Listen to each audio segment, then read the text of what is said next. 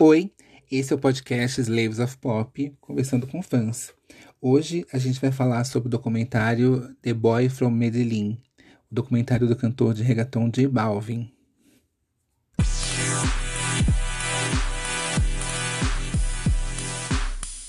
Ah, Hoje nós vamos conversar com a Lana do portal é, J Balvin Brasil. Tudo bom, Lana? Tudo ótimo. Obrigado por você ter aceitado o convite. É, fico muito feliz da gente poder conversar sobre o Jay. Sim, eu agradeço também pelo convite. É, há quanto tempo você é moderadora do, do, do portal e como surgiu assim é, a história do portal? Mas antes, você já engata também na questão de como você conheceu o Jay e como ele chamou atenção e te fez virar fã dele. Sim, é, bem, eu conheci o J Balvin em 2014, acho que como Uhum. grande parte dos brasileiros com a música Ginza. E aí eu Sim, me apaixonei pela, pelo trabalho dele, né, pela, pelo reggaeton em si. Eu já conhecia as músicas espanhóis, latinas, mas o reggaeton era um mundo um pouco desconhecido para mim. Eu ouvia tocar no, no rádio, em alguns locais da internet, mas não era um ritmo que me chamava totalmente a atenção. E de lá para cá, né, eu fui conhecendo mais as músicas, o trabalho e a pessoa que ele é, que foi me chamou mais atenção. E assim, sobre o portal, não tem muito tempo que eu sou moderadora. Né? Eu comecei mais ou menos há um ano, que foi Sim. quando é, ele lançou o disco Colores, e aí a gente viu que tinha uma necessidade maior de atenção no, no, no Brasil. E eu conheci as outras duas administradoras, a Giovana e a Milena, e aí a gente está seguindo né, esse trabalho juntas. Ai, que legal. É, realmente, eu também conheci o Jay em 2000 e... no Energia. Energia é de 2000 e... 16. É, eu conheci o Jay um pouco mais tarde que você. Isso. É, pesquisando a, a história dele, né, da, da vida dele, porque eu, eu também conhecia, é, conhecia a fundo por causa do documentário, mas era uma coisa muito mais só pela música, né? Sim, É, ele teve a, a, a mixtape, que foi a estreia dele, né? Acho que já, já devia ter outras músicas antes, né, da mixtape. sim, sim. Ele tinha um álbum real, que foi o primeiro álbum dele, e um álbum de que ele iniciou seu trabalho na, na Colômbia e nos países da Latinoamérica. Mas esse álbum é a mixtape que está nas plataformas ou é um álbum que não, não, não tá no disponível? Não, não está, na- não está disponível para para gente no Brasil e na, no, no Spotify ele tá, mas para países selecionados. No Brasil não. Mas no YouTube tem Tem esse álbum. tem tem esse ál- álbum. É, o que é, é bacana de falar do Jay é que a, a trajetória dele é uma trajetória de muita luta, né? Eu acho que a gente vê essa- as histórias dos artistas, esses grandes artistas, e não, uns, na verdade, che- chegam já estourando e outros é, apagam, né, a- as histórias e ou, ou pela mídia ou por eles mesmos. Mas o Uhum. Jay é uma coisa que é, ele sempre fala, né, da trajetória e que é, e que é muito legal, né? Sim, sim, ele tem essa história de vida emocionante, né? Ele foi um cantor que ele começou de baixo para o estrelato e ele não deixou perder a sua essência, né? A pessoa que ele é ao longo deste trajeto. E é o que eu acho mais bonito nele, é Eu que também. Ele foi ao estrelato máximo, né? Está em, em primeiro lugar em vários países e não deixou de ser uma pessoa humilde e uma pessoa simples. Sim, ele é o ele é a, a- a o quarto artista mais escutado no Spotify no mundo, né? Isso, sim. Isso atualmente, atualmente eu acho que ele é o décimo segundo hoje, mas em 2018 ele já alcançou o primeiro lugar. Foi o único artista latino Latino, a né? alcançar esse, esse feito. É, eu fui escutar a discografia dele e a mixtape realmente é uma coisa que você vê que é, é bem é, é, parada naquele tempo, né? Você vê que é uma coisa realmente antiga, que não, comparando com os álbuns atuais, o uhum. trabalho realmente é diferente. Ah, é. E aí, o La Família, primeira coisa que ele entregou é um pouco mais é, profissional, né? Assim, é, que você fala, nossa, aqui tem, tem coisa boa. É, e, e, que eu acho que foi um álbum, é, escutando, que deu para ele do que ele iria ser, né? Porque o álbum, assim, tem um pouco de tudo, né? Você fala, gente, é o J Balvin mesmo? Porque, assim, na hora do reggaeton, você fala, é o J Balvin. Uhum. Mas aí começa uns dance, você fala, meu Deus, é o J Balvin aqui. Sim, sim. Esse disco, ele deu para explorar bastante a sua versatilidade. E você não escuta somente o reggaeton, você escuta um pouco de, de é, disco, de eletrônico, de músicas mais românticas. Assim, é, tem tudo. Tem. É, e lá que é, o que eu queria, eu queria não, eu vou deixar para depois falar sobre, sobre o DJ. É, uhum. É, e aí, seguindo, seguindo isso, tem o, o próximo álbum, que é o Energia, né? Que já vem depois. É, o Energia foi onde eu conheci ele, e o Energia foi, acho que, o, o álbum que, que levou ele a, a, as pessoas terem acesso a ele, né? Porque eu me lembro que o, as revistas é, faziam muito muita crítica positiva desse álbum. Na época, todo mundo estava escutando esse álbum e eu falei, nossa, quem é esse, quem é esse cara?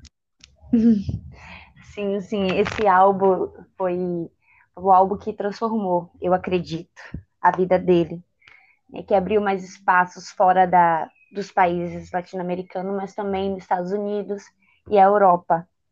E é um Sim. disco como outros, bastante versátil. Tem músicas para você escutar triste, tem músicas para você dançar, tem músicas alegres, tem todos os jeitos.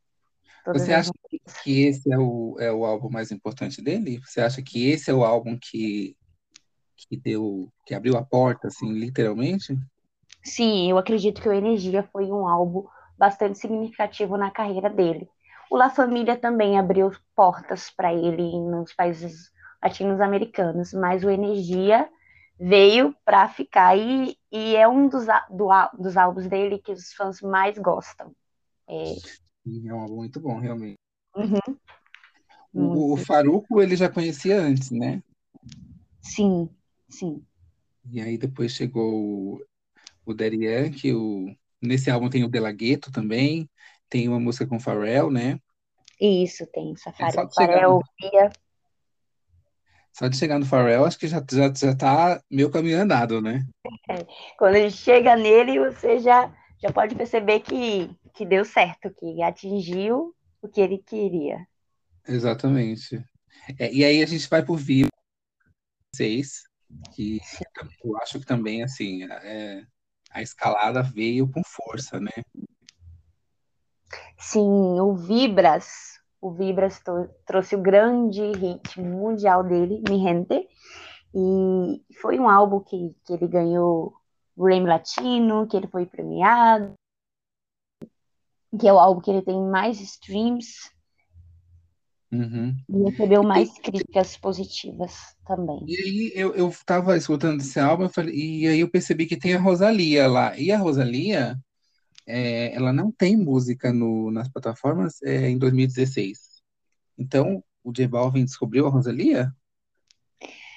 É, vamos colocar que sim. Né? Ele é um cantor que ele sempre aposta em, em novos nomes, ele sempre dá um, dar um, um valor maior às pessoas que, que ainda não têm uma visibilidade enorme uhum. no, no, mercado, mas nesse álbum ele, ele resolveu colocar a participação da Rosalia, da Anitta também.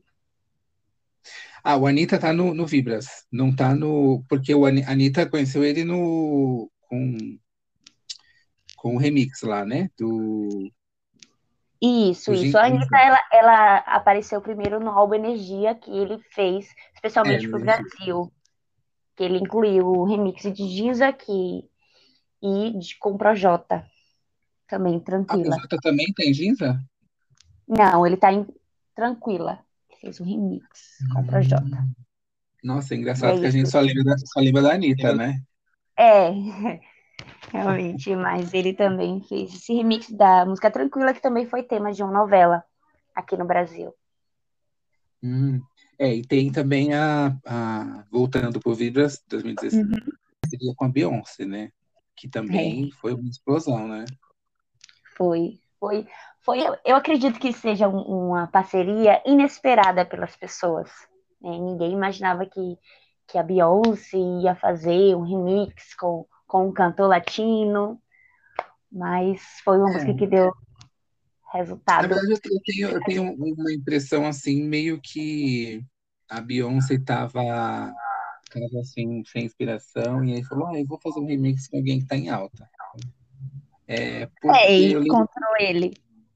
É, porque eu lembro que na época é, lançou o remix, né?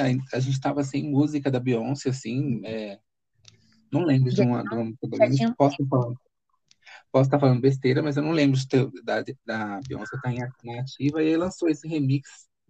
E, e, nem divulgaram, né? Tipo, não teve performance, teve nada. Depois que veio o, no Coachella, que ela introduziu lá, é, e acho que ela só cantou lá, né?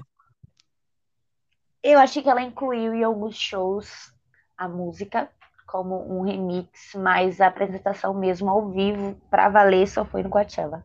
Só foi no Coachella, né? Isso. E aí a gente engata também que ele foi o primeiro artista latino a ser headline do Coachella, né? Isso. O Coachella e do Lula Palusa Chicago, né? Isso.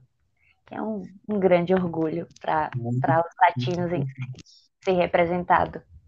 Verdade. E aí a gente, a gente pula pro Oasis 2019 com Bad Bunny.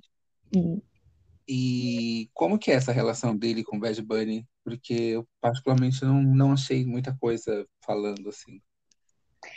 Ó, o, o Bad Bunny, né, eles contaram numa entrevista do próprio lançamento do Oasis que eles se conheceram em Porto Rico, né, na cidade do Bad uhum. Bunny. E aí ele já tinha, o, o Benito, ele já tinha algumas músicas que o sonho dele era gravar com o J Balvin. E ele apresentou essas músicas para ele, o J Balvin super, super é, adorou, e aí eles gravaram a, a música juntos, né, o Se Tu, tu Novio Te Deja Sola, e aí surgiu a ideia, depois de algum tempo, de fazer um álbum juntos, já que eles consideravam ideias parecidas, tinham um propósito, como o J Balvin fala, que achou um uhum. outro louco.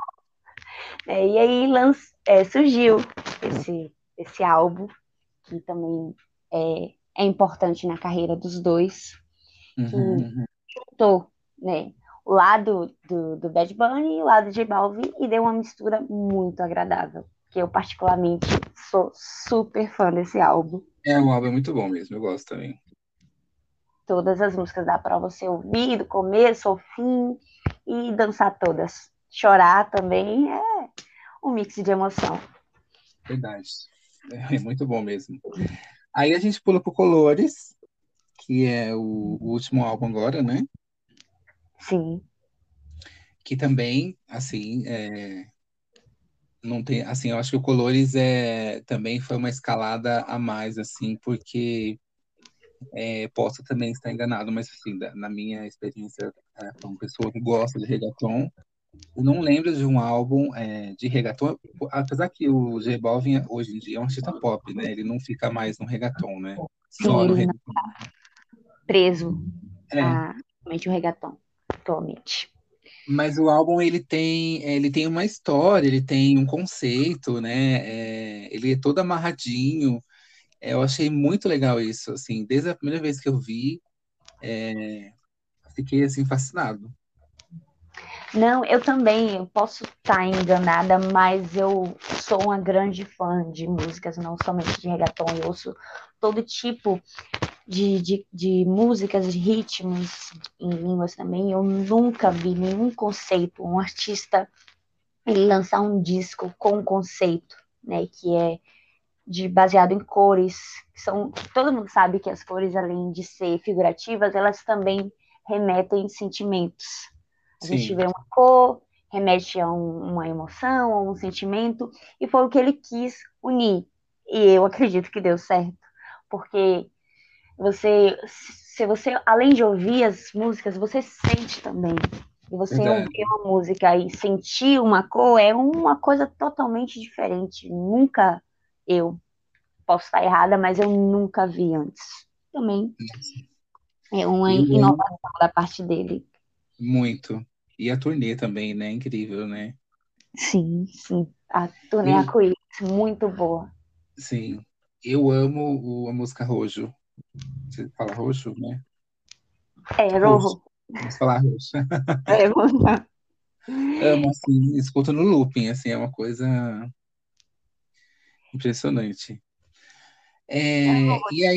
Você, que também escuto infinitamente. Você escuta no looping também, né? Nossa, é uma música claro. muito gostosa é, e ela é. Eu sinto uma carga é, de emoção nela mas aí tem a batidinha também que, que você faz querer dançar. É, é, é muito é, dançando e chorando, sabe? É isso. É mais ou menos isso. Você dança e, e chora ao mesmo tempo. É. Mix de emoção mesmo. É, aí vamos começar, vamos falar sobre o documentário, porque vamos. é a, é a pauta principal do podcast, desse episódio, o documentário, essa é a vontade que eu queria conversar com alguém que entendesse J Balvin para a gente poder esmiuçar o documentário. É, o que você achou do documentário? É, é, de primeira, assim? Oh, eu já tinha uma ideia, mais ou menos, de quem era a pessoa atrás do, da figura de J Balvin, mas esse documentário me surpreendeu bastante. É, uhum. Só de, de ver a pessoa como um ser humano qualquer, com seus defeitos, com suas qualidades, e, e ele se expor para o mundo inteiro, principalmente na, na época do documentário, na situação que estava no país dele, a Colômbia.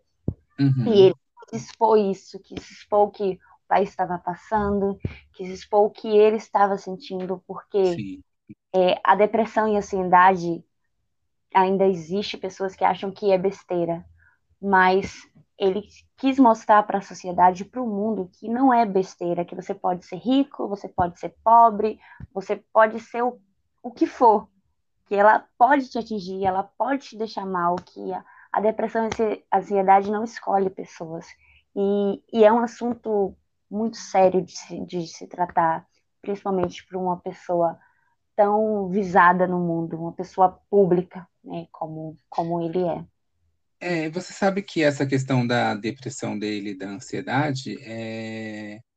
eu entendi o que ele falou lá, é, mas depois, é, vendo um documentário de, acho que 2015 dele, é, na verdade uma entrevista uh, da, lá na Colômbia mesmo, uhum. ele falou que a, a, depressão dele é, começou quando ele começou a trabalhar muito, né? Isso, isso lá no La Família, acho que até, uhum. né?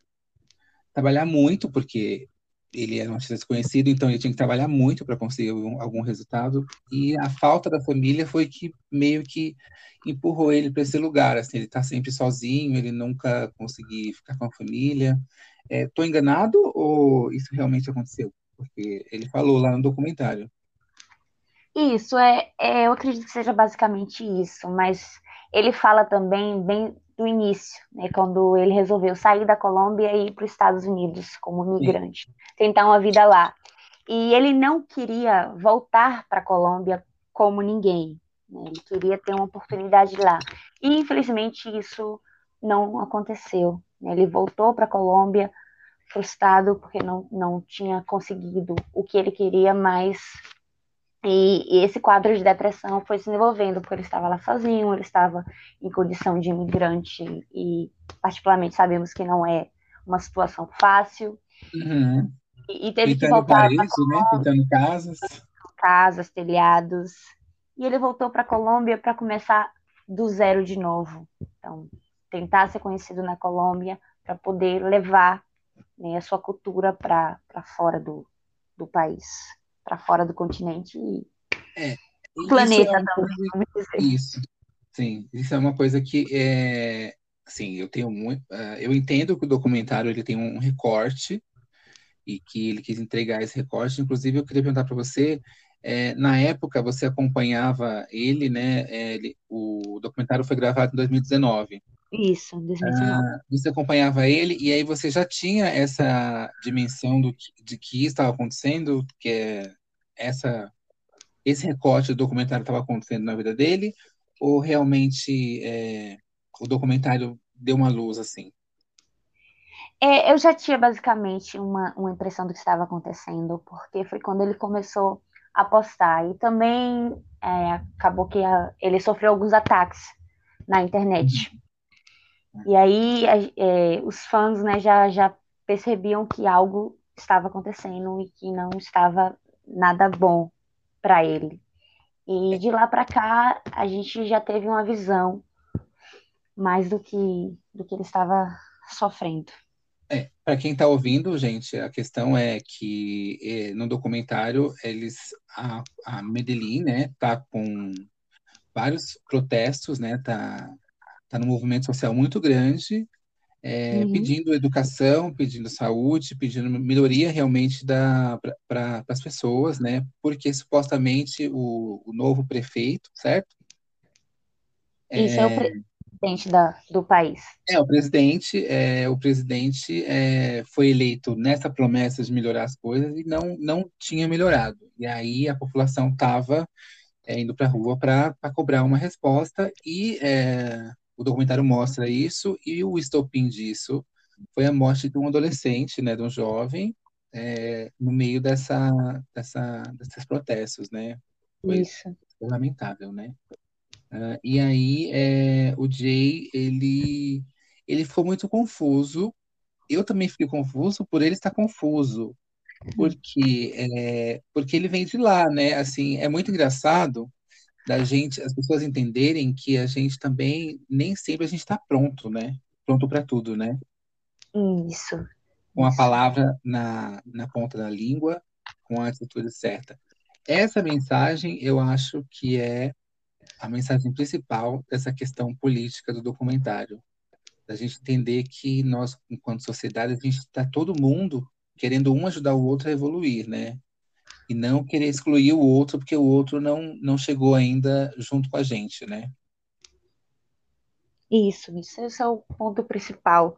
Nem sempre a gente tem tem tem o que dizer na o que dizer corretamente na hora certa. E aí são coisas que realmente têm que ser pensadas, como no documentário ele fica um pouco em dúvida se ele posta, se ele não posta, se ele fala ou, ou se ele não fala, com medo de se ele não falar é ruim, se ele falar é pior. Então fica, fica nesse impasse, não só com ele, ele sempre, no documentário, ele pergunta a, a várias pessoas, inclusive seu empresário Scott Brown, sobre o que fazer, né? Então, o, o, que, o que eu não entendi, assim, é o que, o, óbvio, né, é, 2019 é, já, já é um, um ano perto da gente, né? Sim, é, sim. Não tem para onde correr, assim. Ele, os artistas não têm para onde correr, eles precisam é, se posicionar. Eu acho que a gente está numa época em que em que a personalidade deles, a verdade deles é o maior, é a maior qualidade, né? Tanto que assim, a gente assiste, segue o YouTube, por exemplo, a gente quer ver a verdade, né? A gente quer ver a pessoa como é.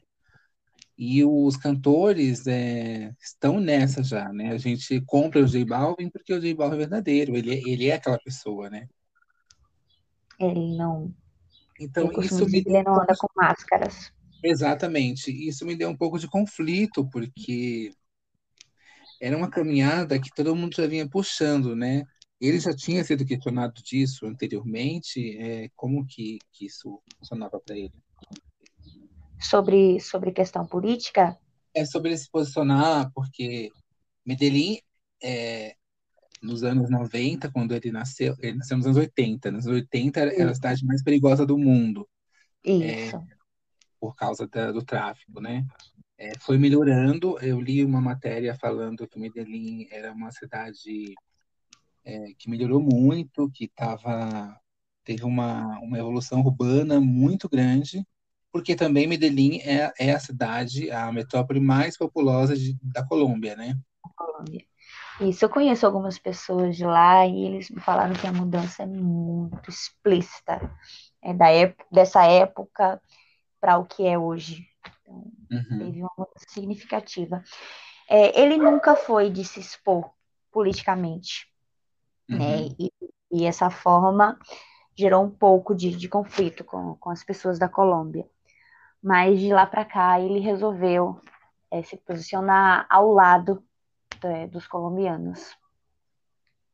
É, porque a, a, trajetória, a, trajetória, dele empurra ele para esse lugar, né? Ele é um não, deles, né? Não tem, não tem de onde fugir. Ele é, é filho da Colômbia e, e será para sempre. Sim.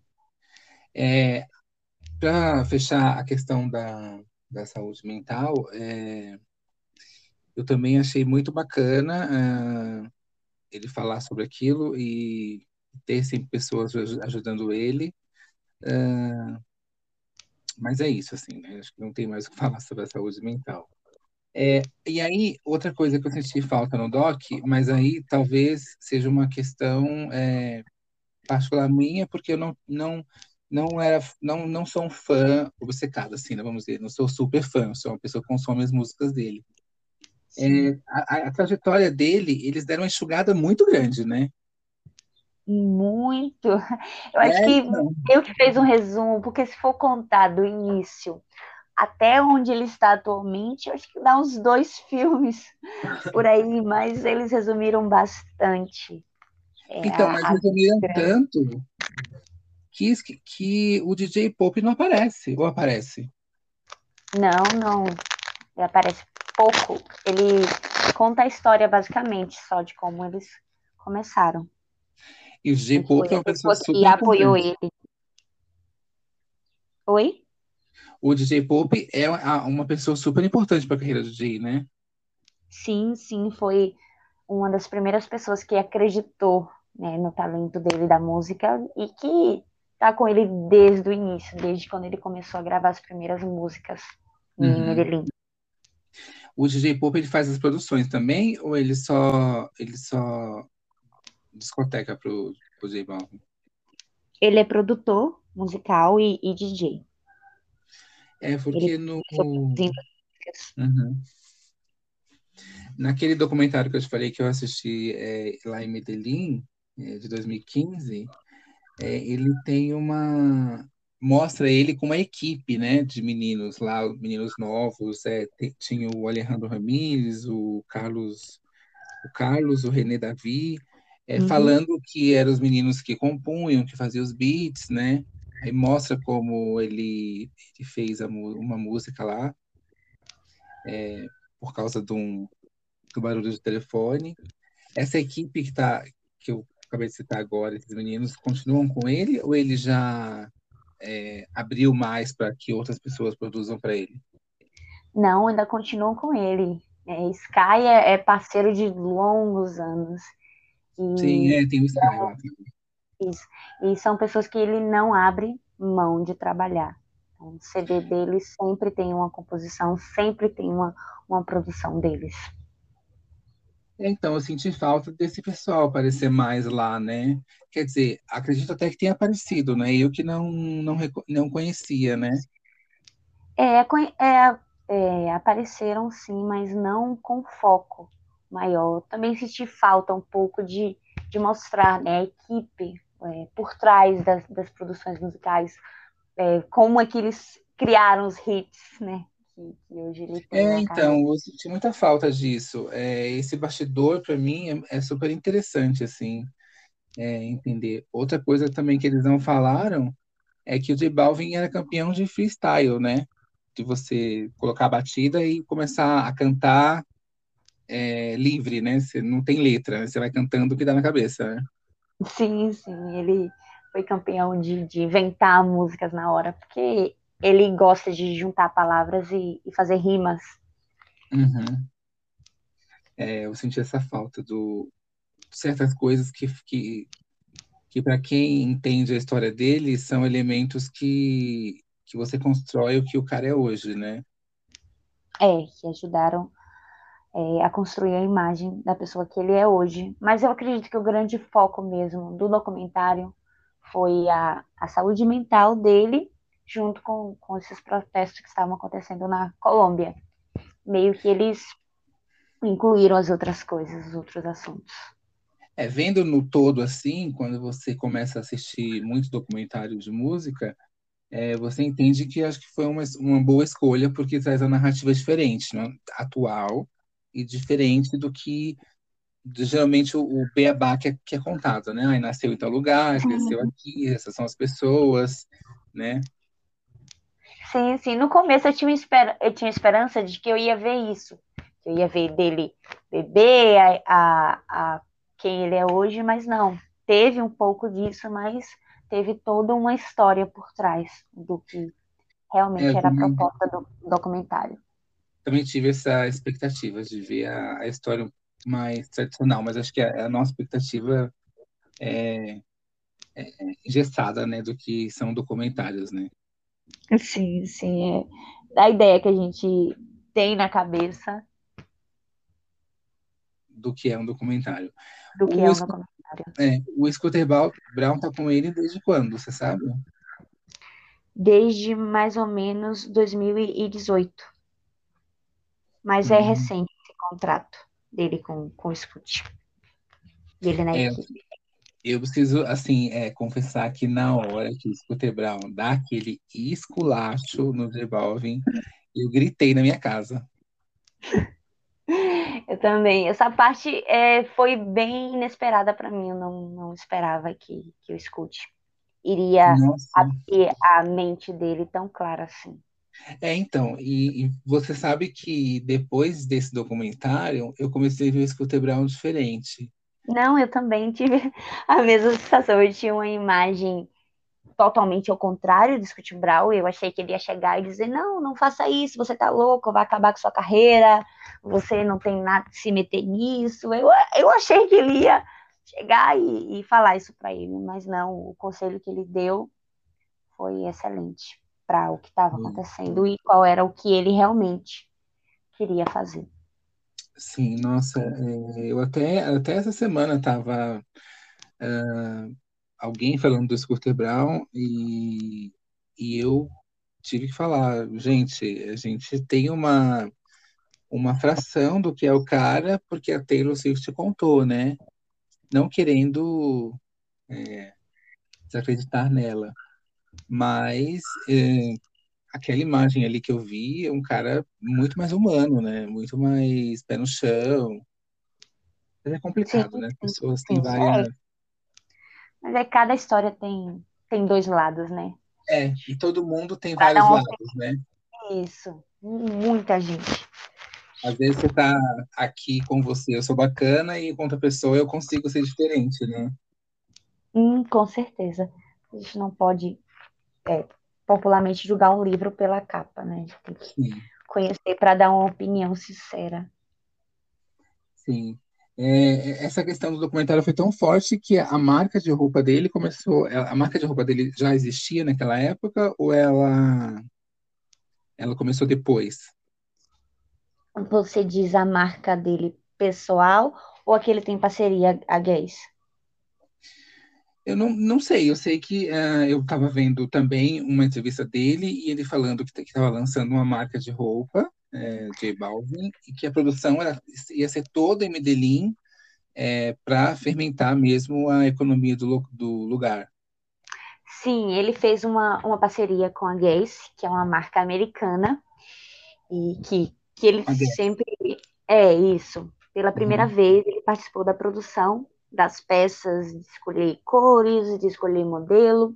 E aí, essa, essa coleção vem baseada nos discos dele. Né? Ele uhum. fez a uhum. coleção primeiro, o do Vibras, e colocou uhum. um pouco de energia, e depois ele fez a coleção do Colores. Uhum. Também. Foi quando ele fez a, toda a campanha em Medellín.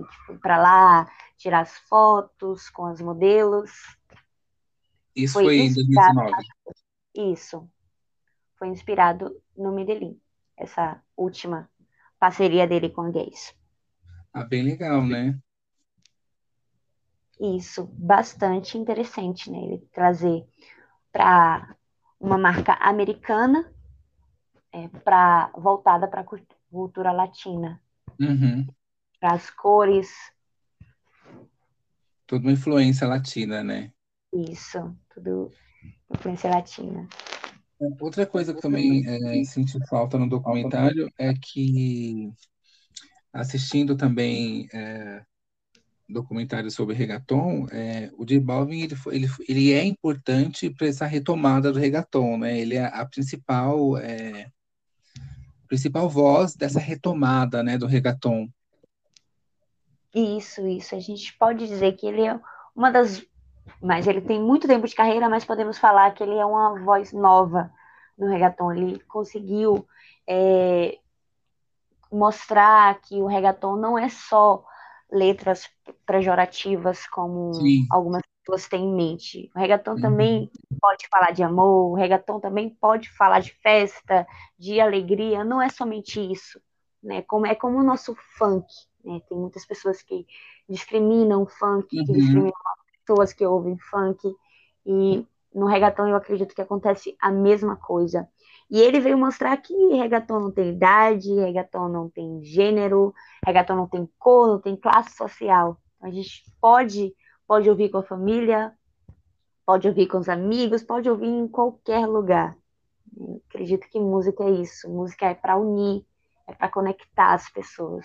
E é, é isso que a música dele, particularmente, eu acho que faz.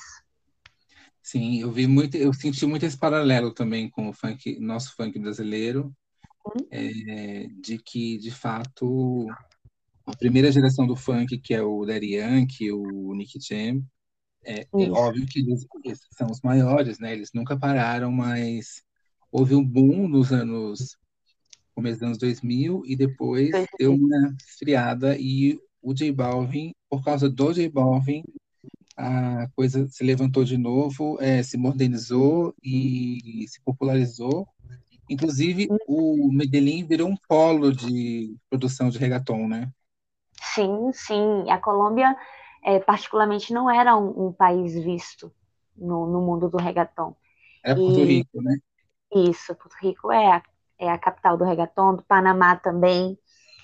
Sim. Foi, o reggaeton basicamente nasceu nessa região e foi para Colômbia e graças a, a ele, né, que é um grande nome no reggaeton colombiano, pôde se expandir e abrir portas também para outros cantores, como Maluma também.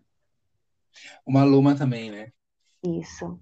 Verdade. E uma coisa que eu fiquei, assim, uma, uma, uma que eu fiquei passado foi que o Essin e o Yendel, uhum. eles, são, eles são dos anos 2000, né?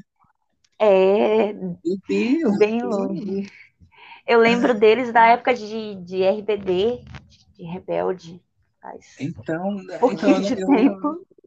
eu vim gostar de, de reggaeton mesmo mais pra cá. E aí eles, eles são enormes né, no reggaeton, e, mas quando eu vi falar que eles eram dos anos 2000, eu falei, meu Deus. Parece que aconteceu há mil anos atrás. Verdade. O Jay já tem 10 anos de carreira, né? Isso bastante tempo. É, uma, uma, uma história também curiosa que eles não falaram lá no documentário que, que é bem bizarra foi o sequestro, né? Que ele, que ele sofreu da professora dele de inglês, né? Isso, não, não, não contou isso que ele passou nos Estados Unidos de ser sequestrado, de ter seus documentos retidos por essa mulher que, vamos dizer, que se apaixonou por ele não quis deixar ele voltar. Também eles não mostraram essas, esses sofrimentos dele. Eu acho que quiser, não quiseram prolongar a história. Não sei se a, se a mulher ainda está viva. Não quiseram dar, dar foco. É, para você ver quanta coisa que ele já passou ter ser sequestrado. É não poder sair voltar do país. Então, mas existe uma, uma questão aí é, que me confundiu um pouco, porque no documentário é, eles falam que ele foi morar em Miami é, com a namorada, né, uhum. para tentar a carreira. É, e aí, é, vendo outras entrevistas dele, ele falou que, na verdade, ele foi para Oklahoma Uhum. estudar inglês, né? Estudar E inglês e ele aí fazer intercâmbio. isso. Houve essa, essa questão com a, com a professora que é, pegou, roubou os documentos dele e fez ele refém, né, na, na casa dela. E aí ele foi, é, para fugir, ele conseguiu ir para casa de um conhecido em Nova York, certo? Isso. E aí lá Ele ele conseguiu trabalhar com, pintando parede, passeando com o cachorro. Isso. E aí essa namorada entra aonde? Ela foi com ele para os Estados Unidos para tentar a vida. Só que ele Mas já ela- estava lá antes, depois ela foi. Ah, E aí tá. ficaram como imigrantes lá. Porque o documentário dá a entender que eles de Medellín foram juntos. Não, ele foi o primeiro. Você teve essa Eu, impressão eu também? acredito que ele foi. Tive, tive a impressão que eles dois foram juntos estudar. Mas pelo que, que eu pesquisei, né, essa- essas histórias, consegui juntar pelo, pelo meu entendimento. Ele nunca deixa claro assim o começo dele nos Estados Unidos. Eu acho que também por ser imigrante, mas ele foi para casa de uma tia, foi fazer intercâmbio. Eu acredito que nesse tempo ele ficou, viveu como imigrante lá. Porque você tem um período para ficar no país e você tem que voltar. A E foi tia, a quando ele tia, a tia mora, morava onde? Eu acho que foi nessa época, eu não sei falar o nome dessa cidade direito. Mas foi a primeira cidade que você falou. Oklahoma, Isso, Oklahoma. na cidade da, da, da mulher que sequestrou ele. Sequestrou ele fazer É, intercâmbio. mas aí não, não casa a história, porque em Oklahoma ele fala que ficou na casa dela porque estava fazendo intercâmbio. E ela Isso, da ofereceu, tutora. mas se eles tinham uma tia lá, por que não ficou na casa da tia? É um pouco complicada essa história dele no, Ou Estados Unidos. De tia, Miami, de, de Oklahoma, de Nova York. é, ou a tia morava muito longe também, né? Porque às vezes a gente está pensando numa cidade que é um ovo e não é, né? É, né? Tem, tem esses detalhes também. Pode ser uma cidade próxima. Sim. E lá, e aí lá ele conhece o, o hip hop e aí que ajudou ele a, a, a fazer esse novo reggaeton, né? Isso, com, com um pouco de, de hip hop. Eu vejo um, pouco do- das músicas deles, essa pegada de hip hop, de rap, Sim. uma, uma mistura. É, outra coisa que eu fiquei, que realmente você já comentou aqui e que você fica apaixonado quando você conhece o J Balvin é de fato essa humildade dele e essa esse jeito com que ele fala as coisas, né? Com que ele explica as coisas, né? É, ele fala muito de você ter fé no que você sonha, né? Você trabalhar, você se esforçar, você nunca desistir, mesmo estando em qualquer, em qualquer momento que você acha que não vale a pena, né? Sim, sim, é, é um, uma característica dele que eu admiro bastante, né? Nunca desistir, ele tinha um sonho, ele tinha um propósito e, e ele lutou até conseguir. E você vê que uma pessoa começou por baixo e não, não pensou em momento nenhum em desistir, desistir do- Uhum, dos seus sonhos, dos seus propósitos. E essa é, é a imagem, é- é a força que ele passa para as pessoas que o admiram, que gostam, os seus fãs, seus amigos, sua família. É, é um exemplo, né, de força, de perseverança. E é uma característica que eu admiro bastante nele. Eu também. E que também ele, assim, ficou muito tempo nisso, né? Tipo, não foi também uma coisa, ah, eu tô com dificuldade aqui e fiquei um ano tentando e já consegui. Não, ele ficou muitos anos tentando, né? Muito tentando, ouvindo não, passando por dificuldades, como ele mesmo disse, chegou a passar fome e, e não desistiu do que ele realmente queria. E eu acredito que toda essa luta dele faz com que ele deixe, mantenha os seus pés no chão, porque a gente vê que muitos artistas acabam subindo a fama pela cabeça, se transformando numa pessoa chata, numa pessoa é, metida, e, e eu É. não, não consigo enxergar isso nele. É, qual que é a sua música preferida dele? Ou não tem? Eu tenho várias, várias, várias. Eu nunca consigo, assim, é, colocar uma somente. Mas é, do álbum Vibras, que é um dos meus álbuns favoritos, tem Quando, Me, Quando Tu Queiras. É uma das músicas mais que eu mais gosto dele. Mas Nossa, sim, eu, eu gosto de todas. eu acho que a minha. Acho que é a minha segunda música mais favorita do álbum também. Ah, essa é, é muito boa. Mas eu gosto de todas, né? Eu sou suspeita é. de falar. Não, porque, tipo assim, pra mim, reggaeton é assim, gosto, né? É necessário nas playlists para fazer qualquer coisa. Uhum. É, mas aí tem aqueles que você fala, nossa, esse aqui é especial, né? Essa música é especial. E aí eu vou, colocar, vou colocar nos coraçãozinhos no Spotify, sabe? Uhum. Sim. E aí, quando sim. eu abro o álbum, aí eu vejo as que eu mais gosto. E no, no Vibras tem esses, só tem dois corações.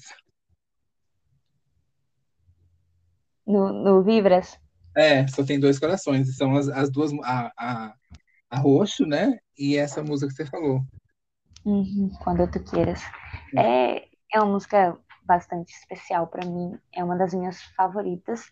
E tem Rosa, de, de colores também, que eu gosto bastante.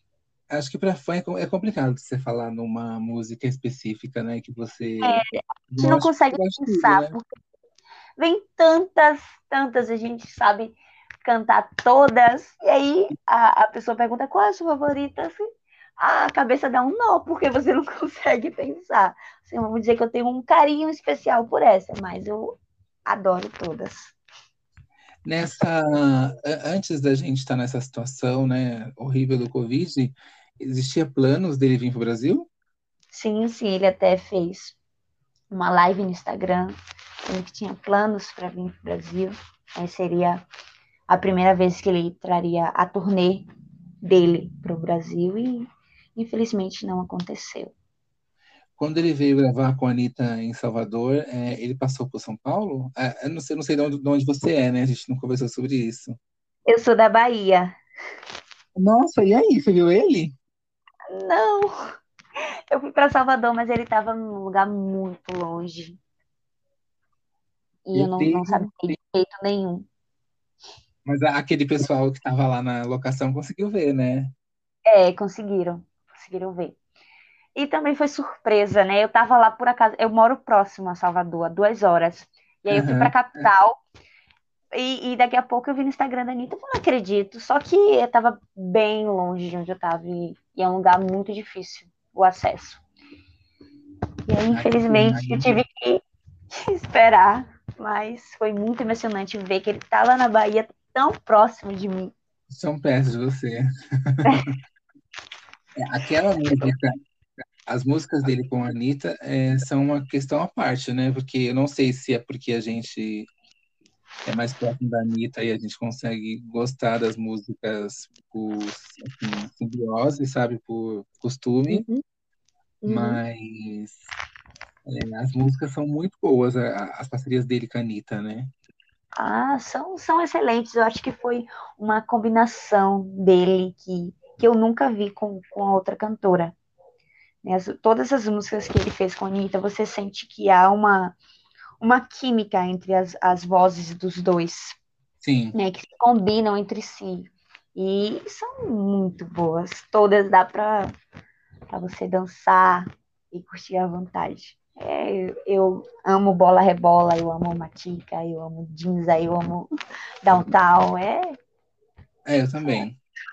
Essa amizade deles é bem longa, né? Sim, sim, de bastante tempo.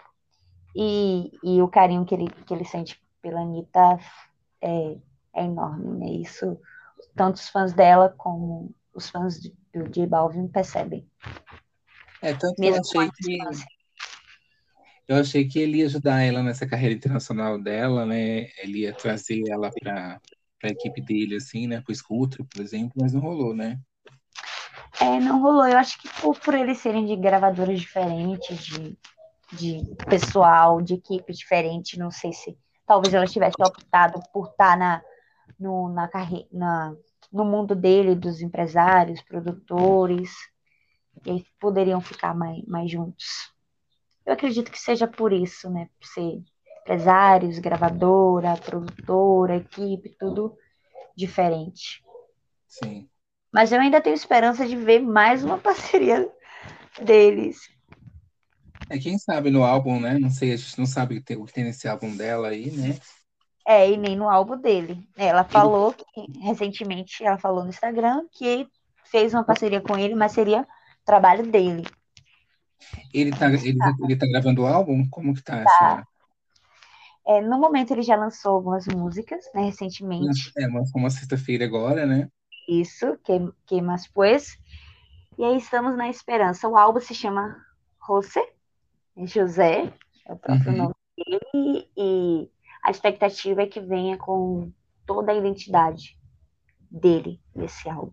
né, Das, dos- das músicas que ele mais gosta, dos ritmos que ele mais gosta, e tenha é, a personalidade dele. Uhum. Não tem ainda uma data, né, mas ele falou que seria este ano. E aí estamos aguardando as novidades.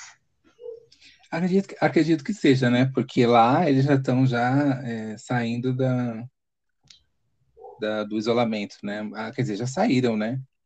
É, já saíram. Ele, é, atualmente ele está em Nova York, né, com, com a sua namorada, com seu bebê que, que nascerá em breve.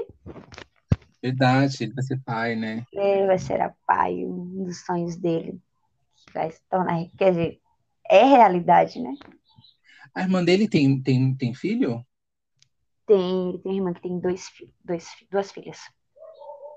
É, porque no, no, no doc aparece ela muito rápido e depois que eu vi ele com uma criança no colo, eu associei a... Sim. Ela tem duas filhas. Inclusive, ela é, é namorada do produtor musical dele, compositor Bunene, Ah, é? Renan, Renan Cano. Mas o- os filhos dela são dele ou não? Não, só o último. A primeira não. Ah, legal. Ela, ela trabalha com J Balvin ou ela tem uma vida... Ela é modelo. Hum, não, não conheço, não, não pesquisei sobre ela. O que eu vi, eu vi é, de legal que eu pensei que seria uma- um sonho conhecer é a casa da mãe dele, né? Que fica as coisas dele, né? Sim, sim, a casa dos pais dele. Os pais dele são, são exemplos, né? Particularmente o pai dele é muito ligado aos fãs. Sempre dá atenção, sempre ouve. Inclusive, estou em alguns grupos com o pai dele e ele sempre dá, dá atenção a, aos fãs. Ai, que legal. É um, é um Bastante insider. É, é, e a gente confia, né, nas coisas que, que o pai dele diz. Qualquer coisa que está acontecendo, a gente pergunta se ele está bem. E é, eu acho que essa conexão que a família dele tem com os fãs é muito bonita. Porque são, são pessoas que admiram o, o trabalho dele, admiram ele sem, sem querer nada em troca, né? Sim. Mas aí Ele como funciona? isso. Ele entra lá e fala, e aí, gente? Olá. E aí vocês começam, tá, tá, tá, tá, tá, várias perguntas. Não, geralmente a gente não, não pergunta nada assim. Ele tá no grupo, às vezes ele fala, ele manda novidades. E a gente dá o espaço a ele também para não ficar muito em cima. É, né? Mas, por exemplo, você tem uma dúvida muito grande, é, alguma coisa, e aí você manda lá e ele responde, ou é Sim, tipo, responde na quando, sorte? por exemplo, surge uma fake news que inventam Ah. dele na internet. A gente quer saber, ah, é verdade isso aqui? Diz, não, isso é mentira. Ah, são coisas bem específicas, né? Ele não fica Isso. papeando assim à, à toa, né? Não. Ou a gente manda mensagens, ele fala obrigado, vou mostrar meu filho, obrigada pelo carinho, essas coisas. Ah, que legal, né? É, é, é bastante interessante. Eu acho que o J Balvin, ele é... Ele é muito legal a gente estar vivendo essa época e ter um artista do tamanho dele, da, da importância dele, do carisma dele, uh, pra gente curtir, porque antigamente era realmente o reggaeton era muito marginalizado, era muito distante do, do Brasil, né, principalmente. Uhum. Muito. Então é, tinha só o Daddy Yankee e o Nick Jam, enfim, né? os nomes mais famosos. Sim. Bom, eu quero agradecer, então, é, você ter aceitado esse bate-papo comigo. É, já vai dar uma hora que a gente está conversando. É, quero que você é, passe as suas redes, né, as redes do, do portal. E é isso. Ah, ok. Eu que agradeço pelo espaço, né, de principalmente de falar coisa que eu gosto, né? E, e, e é muito bom falar um pouco da pessoa, né, da carreira, da música do J Balvin. E pedir para quem está escutando, para que gosta dele ou que queira conhecer mais um pouco, seguir o portal no Twitter. Atualmente a gente só tem o Twitter, né, que é arroba portal JBalvin, BR. E a gente está então, sempre postando novidades lá. Eu até segui vocês no Instagram e o Instagram, você, você clica lá e não vai. É, infelizmente, nosso Instagram foi derrubado.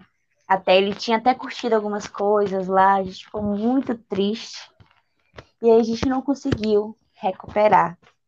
Mas derrubaram por quê? Por direitos autorais? Por direitos autorais, isso. Nossa, é um saco isso, né? A gente já tentou é, pedir o Instagram de volta, mas ainda não obteve resposta. E aí, em breve, iremos criar uma nova conta e começar de novo esse processo e, tentar que ele visite o nosso Instagram novamente. E você que gostou desse bate-papo, nos siga nas nossas redes Slaves of Pop BR, é, no Facebook, Instagram, Twitter e o nosso site slavesofpopbr.com. Lá você vai saber de todas as novidades da música, conhecer novos artistas dicas de filmes e séries com muita música para você. Falou, tchau.